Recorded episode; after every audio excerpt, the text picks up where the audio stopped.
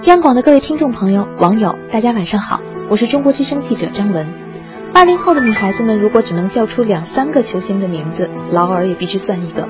英俊的长相、优雅的球风、进球后亲吻戒指的招牌动作，再加上忠诚又不无遗憾的职业生涯，这位西班牙的传奇巨星，活脱脱就是一部玛丽苏偶像剧男主角的标配。北京时间今天凌晨，北美足球联赛球队纽约宇宙队的官方网站发布消息称，这位永远的男主角下个月将正式退役。劳尔的职业生涯从1994年开始，在皇马效力的16年里，他为银河战舰出场741次，打进323个球，帮助皇马夺得了六次西甲冠军、三次欧冠冠军，是皇马当之无愧的传奇球员。